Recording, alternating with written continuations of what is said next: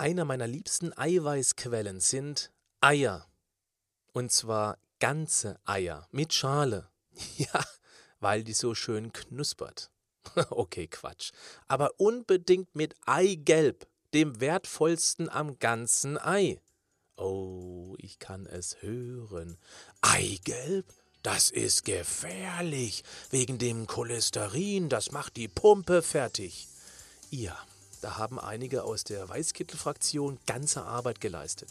Leider in die völlig falsche Richtung. Denn Eier mit Eigelb sind nur dann gefährlich, wenn wir Kaninchen wären. Das ist der Podcast von Patrick Heitzmann. Schön, dass du mit dabei bist. Der Ursprung dieser Eigelb ist gefährlich Hysterie liegt ganz früh im 20. Jahrhundert. Damals hatte der russische Mediziner und Professor Anitschkow in St. Petersburg über einen längeren Zeitraum in seinem Labor Kaninchen mit Eigelb gefüttert. Kaninchen! Das sind Hardcore-Veganer. Die futtern in freier Wildbahn keine Eier. Wie würde es uns wohl gehen, wenn wir wochenlang den ganzen Tag Löwenzahn futtern würden? Dann würden bei uns wahrscheinlich auch die Lichter ausgehen. Genau das ist mit der Kaninchen artfremden Eiernährung auch passiert. Kaninchen haben keinen Regulationsmechanismus für extern zugeführtes Cholesterin, weil es in deren Ernährung auch überhaupt nicht vorkommt. Gefäße dicht, Kaninchen tot, Ergebnis auf den Mensch übertragen und bis heute überliefert.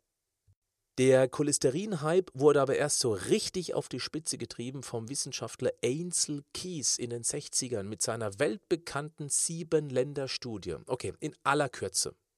Er hat Untersuchungen aus 22 Ländern gesammelt und sich dann aus dem ganzen Wust nur die Daten rausgepickt, die zu seiner These Cholesterin gleich mehr Herzinfarkt passen könnten.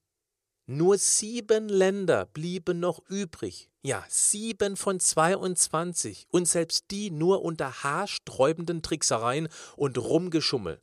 Denn das Gesamtbild der Studie ergab genau das Gegenteil.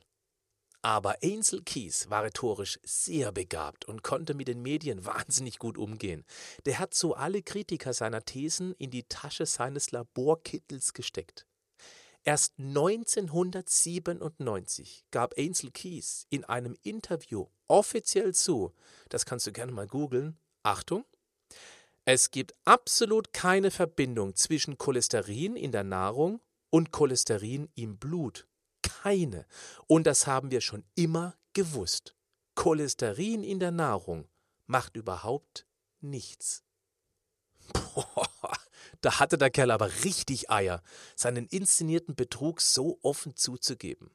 Egal, seit den 60ern geht diese Lügenstory um die Welt und eiert noch heute im kollektiven Unterbewusstsein der gesundheitsbewussten Bevölkerung herum. Und genau das hat möglicherweise auch viele Menschen krank gemacht, weil sie dann eben eher beherzt zu cholesterinfreien Backwaren und Gummibärchen griffen als in den Eierkorb. Denn wer mit hohem Cholesterin Schwierigkeiten hat, sollte vielmehr erstens seinen LDL zu HDL-Quotienten messen lassen, der als Risikofaktor viel aussagekräftiger ist, und zweitens mal versuchen, Mehl- und Zuckerprodukte zu reduzieren. Denn beim typischen zu viel, was nicht in den Muskeln verheizt wird, schrauben sich die Triglyceride zu oben und auch der LDL zu HDL-Quotient verschlechtert sich.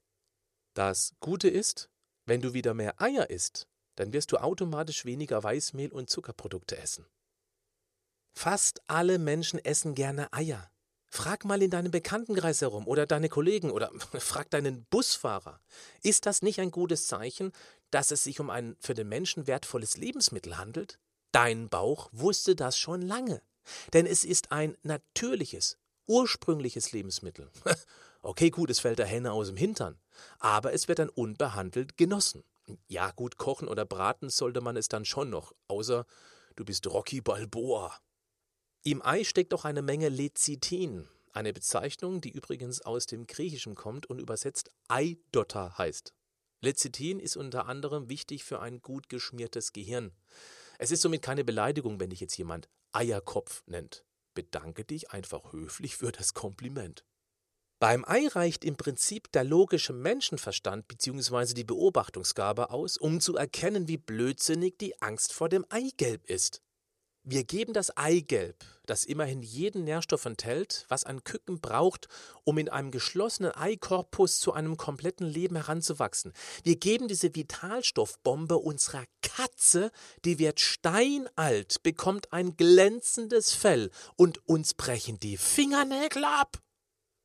Auch für gesunde Augen ist das Eigelb bestens geeignet. Auf der Netzhaut befindet sich der gelbe Fleck, Macula lutea heißt er, der Punkt mit der höchsten Sehzellendichte, also für das Sehen verantwortlich.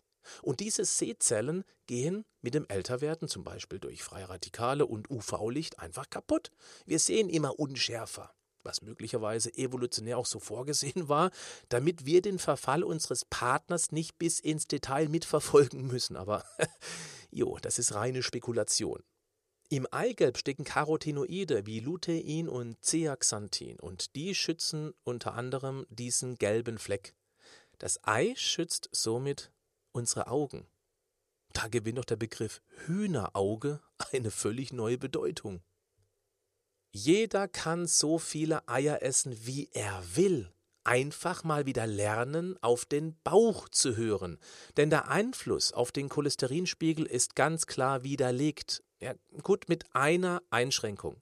Es gibt eine erblich bedingte Stoffwechselstörung, die nennt sich Hypercholesterinämie. Diese Gruppe ist sehr klein und weiß normalerweise um den familiären hohen Cholesterinspiegel. Sie muss als einzige Gruppe auf die Cholesterinbremse treten, weil der Körper hier nicht ausreichend gegensteuern kann. Wer das nicht so richtig glaubt, der macht einfach mal ganz mutig einen Selbsttest. Iss mal jeden Tag so viele Eier in welcher Form auch immer du magst also außer Schokoeier. Und lass dann nach vier Wochen dein Cholesterin beim Hausarzt bestimmen. Ja, es könnte gut sein, dass der Hausarzt danach selbst beginnt, mehr Eier zu essen. Eines ist mir bei diesem Thema wahnsinnig wichtig, nämlich die Eierqualität. Wenn im Discounter Eier für unter 10 Cent angeboten werden, ist es wohl kaum möglich, dass erstens die Hennen ein möglichst angenehmes Leben führen und zweitens die Qualität der Eier richtig gut ist.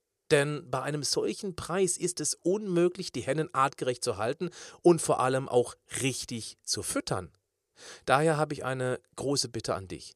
Wenn du gerne Eier essen möchtest, solltest du unbedingt auf die Qualität achten. Wahrscheinlich ist es den meisten möglich, mal alle zwei, drei, vier Wochen auf einen Bauernhof zu fahren, um dort selbst Hühner frisch auszupressen.